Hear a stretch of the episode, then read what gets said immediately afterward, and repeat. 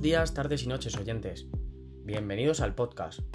En el episodio de hoy vamos a seguir la lectura del alquimista. Espero que la disfrutéis.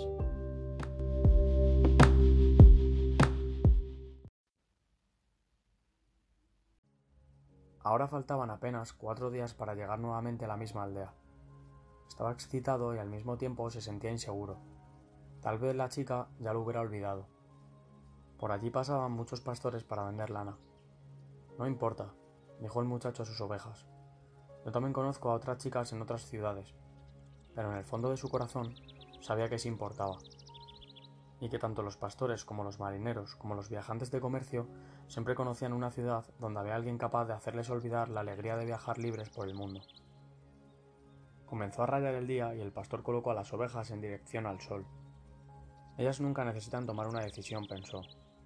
Quizá por eso permanecen siempre tan cerca de mí. La única necesidad que las ovejas sentían era la del agua y la de la comida. Mientras el muchacho conociese los mejores pastos de Andalucía, ellas continuarían siendo sus amigas. Aunque los días fueran todos iguales, con largas horas arrastrándose entre el nacimiento y la puesta del sol, aunque jamás hubiera leído un solo libro en sus cortas vidas y no conociera la lengua de los hombres que contaban las novedades en las aldeas, ellas estaban contentas con su alimento y eso bastaba. A cambio, ofrecían generosamente su lana, su compañía y de vez en cuando su carne. Si hoy me volviera un monstruo y decidiese matarlas una por una, ellas solo se darían cuenta cuando casi todo el rebaño hubiese sido exterminado, pensó el muchacho, porque confían en mí y se olvidaron de confiar en su propio instinto. Solo porque las llevo hasta el agua y la comida. El muchacho comenzó a extrañarse de sus propios pensamientos. Quizá la iglesia, con aquel psicomoro creciendo dentro, estuviese embrujada. Había hecho que soñase el mismo sueño por segunda vez, y le estaba provocando una sensación de rabia contra sus compañeras, siempre tan fieles. Bebió un nuevo trago del vino que le había sobrado de la cena la noche anterior y apretó contra el cuerpo su chaqueta. Sabía que dentro de unas horas, con el sol alto, el calor sería tan fuerte que no podría conducir a las ovejas por el campo. Era la hora en que toda España dormía en verano. El calor se prolongaba hasta la noche y durante todo ese tiempo él tenía que cargar con la chaqueta. No obstante, cuando pensaba en quejarse de su peso, siempre se acordaba de que gracias a ella no había sentido frío por la mañana. Tenemos que estar siempre preparados para las sorpresas del tiempo, pensaba entonces, y se sentía agradecido por el peso de la chaqueta. La chaqueta tenía una finalidad, y el muchacho también. En dos años de recorrido por las planicies de Andalucía, ya se conocía de memoria todas las ciudades de la región, y esta era la gran razón de su vida, viajar. Estaba pensando en explicar esta vez a la chica por qué un simple pastor sabe leer. Había estado hasta los 16 años en un seminario. Sus padres querían que él fuese cura, motivo de orgullo para una simple familia campesina que apenas trabajaba para conseguir comida y agua, como sus ovejas. Estudió latín, español y teología, pero desde niño soñaba con conocer el mundo, y esto era mucho más importante que conocer a Dios y los pecados de los hombres. Cierta tarde, al visitar a su familia, se había armado de valor y le había dicho a su padre que no quería ser cura, quería viajar.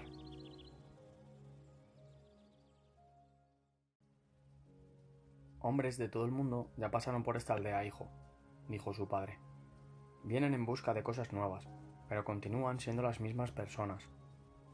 Van hasta la colina para conocer el castillo y opinan que el pasado era mejor que el presente. Pueden tener los cabellos rubios o la piel oscura, pero son iguales que los hombres de nuestra aldea.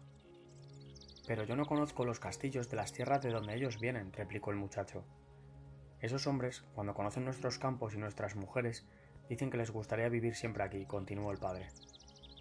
Quiero conocer a las mujeres y las tierras de donde ellos vinieron, dijo el chico, porque ellos nunca se quedan por aquí. Los hombres traen el bolsillo lleno de dinero, insistió el padre. Entre nosotros, solo los pastores viajan. Entonces seré pastor. El padre no dijo nada más. Al día siguiente le dio una bolsa con tres antiguas monedas de oro españolas. Las encontré un día en el campo. Iban a ser tu dote para la iglesia. Compra tu rebaño y recorre el mundo hasta que aprendas que nuestro castillo es el más importante y que nuestras mujeres son las más bellas. Y lo bendijo. En los ojos del padre, él leyó también el deseo de recorrer el mundo. Un deseo que aún persistía, a pesar de las decenas de años que había intentado sepultarlo con agua, comida y el mismo lugar para dormir todas las noches. El horizonte se tiñó de rojo y después apareció el sol. El muchacho recordó la conversación con el padre y se sintió alegre. Ya había conocido muchos castillos y a muchas mujeres, aunque ninguna como aquella que lo esperaba dentro de dos días.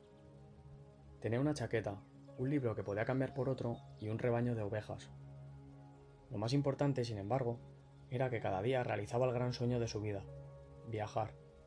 Cuando se cansara de los campos de Andalucía, podía vender sus ovejas y hacerse marinero. Cuando se cansara del mar, ya habría conocido muchas ciudades, a muchas mujeres y muchas oportunidades de ser feliz. No entiendo cómo buscan a Dios en el seminario, pensó mientras miraba el sol que nacía. Siempre que le era posible buscaba un camino diferente para recorrer. Nunca había estado en aquella iglesia antes, a pesar de haber pasado tantas veces por allí. El mundo era grande e inagotable, y si él dejara que las ovejas le guiaran apenas un poquito, iba a terminar descubriendo más cosas interesantes. El problema es que ellas no se dan cuenta de que están haciendo caminos nuevos cada día. No perciben que los pastos cambian, que las estaciones son diferentes, porque solo están preocupadas por el agua y la comida. Quizás suceda lo mismo con todos nosotros, pensó el pastor, hasta conmigo, que no pienso en otras mujeres desde que conocí a la hija del comerciante. Miró al cielo y calculó que llegaría a Tarifa antes de la hora del almuerzo. Allí podría cambiar su libro por otro más voluminoso, llenar la bota de vino y afeitarse y cortarse el pelo.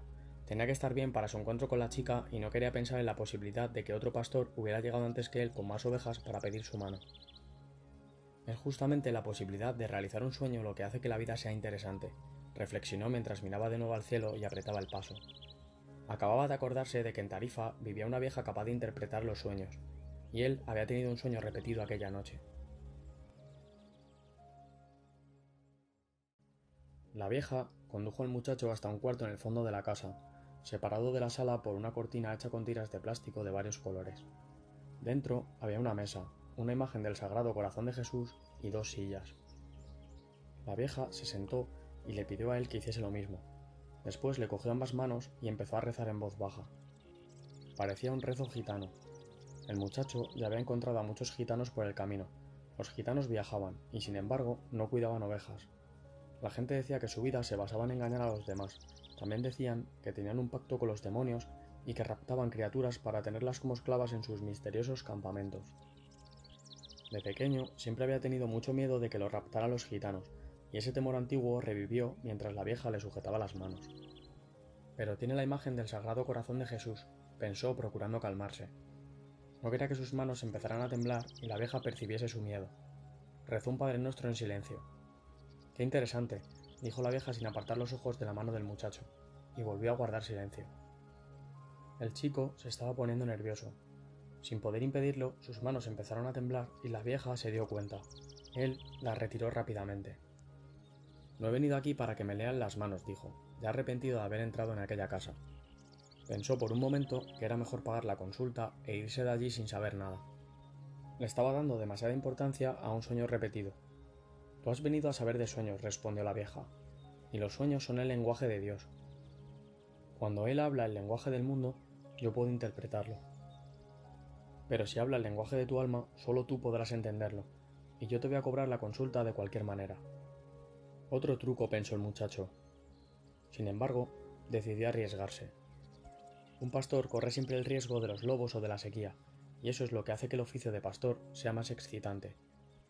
Tuve el mismo sueño dos veces seguidas, explicó. Soñé que estaba en un prado con mis ovejas cuando aparecía un niño y empezaba a jugar con los animales. No me gusta que me molesten a mis ovejas, porque se asustan de los extraños, pero los niños siempre consiguen tocar a los animales sin que ellos se asusten. No sé por qué. No sé cómo pueden saber los animales la edad de los seres humanos. Vuelve a tu sueño, ordenó la vieja. Tengo una olla en el fuego. Además, tienes poco dinero y no puedes comprar todo mi tiempo. El niño seguía jugando con las ovejas durante algún tiempo. Continuó el muchacho un poco presionado, y de repente me cogía de la mano y me llevaba hasta las pirámides de Egipto. El chico esperó un poco para ver si la vieja sabía lo que eran las pirámides de Egipto, pero la vieja continuó callada. Entonces, en las pirámides de Egipto, pronunció las tres últimas palabras lentamente para que la vieja pudiera entender bien. El niño me decía, si vienes hasta aquí, encontrarás un tesoro escondido. Y cuando iba a mostrarme el lugar exacto, me desperté, las dos veces. La vieja continuó en silencio durante algún tiempo. Después volvió a coger las manos del muchacho y a estudiarlas atentamente. No voy a cobrarte nada ahora, dijo la vieja, pero quiero una décima parte del tesoro si lo encuentras. El muchacho rió feliz.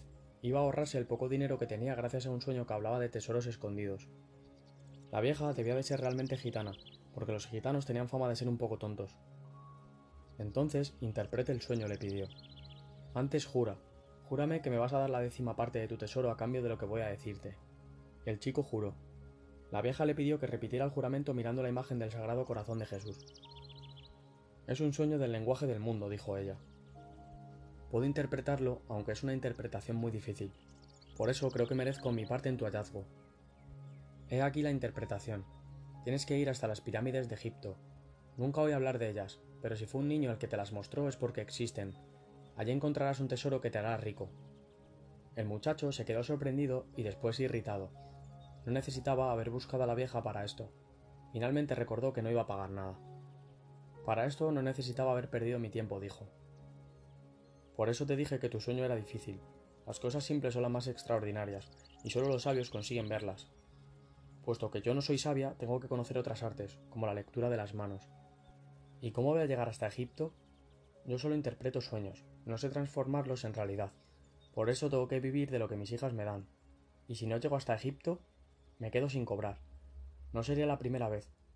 Y la vieja no dijo nada más. Le pidió al muchacho que se fuera porque ya había perdido mucho tiempo con él.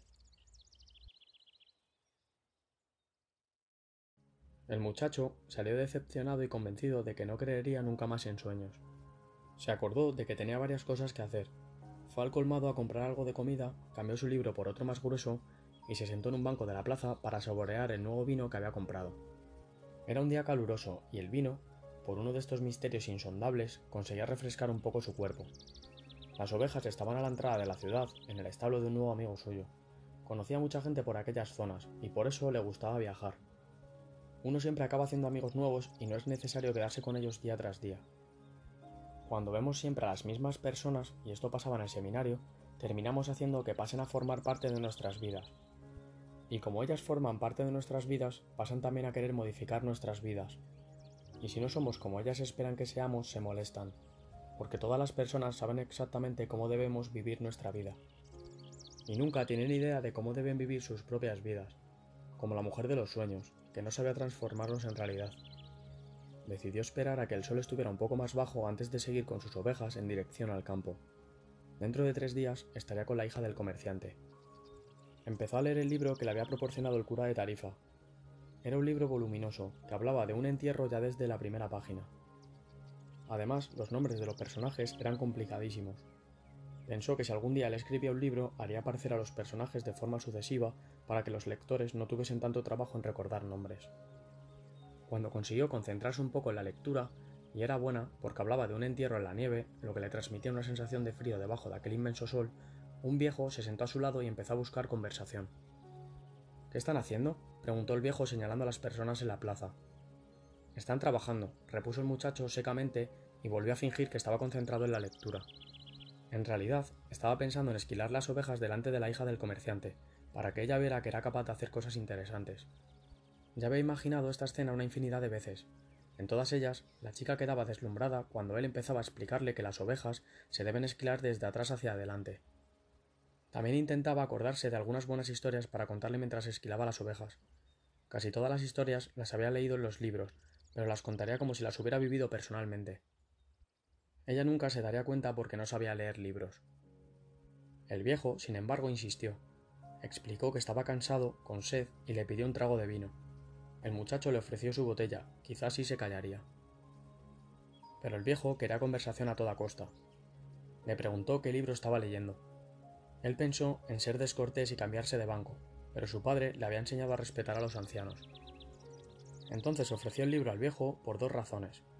La primera, porque no sabía pronunciar el título, y la segunda, porque si el viejo no sabía leer, sería él quien se cambiaría de banco para no sentirse humillado. Hmm, dijo el viejo inspeccionando el volumen por todos los costados como si fuese un objeto extraño. Es un libro importante, pero muy aburrido. El muchacho se quedó sorprendido. El viejo sabía leer y además ya había leído aquel libro. Y si era aburrido, como él decía, aún tendría tiempo de cambiarlo por otro. Es un libro que habla de lo que hablan casi todos los libros, continuó el viejo de la incapacidad que las personas tienen para escoger su propio destino, y termina haciendo que todo el mundo crea la mayor mentira del mundo.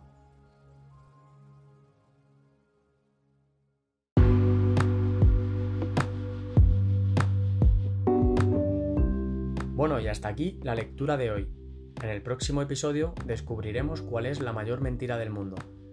Espero que os haya gustado, que lo hayáis disfrutado y nos vemos en el próximo episodio.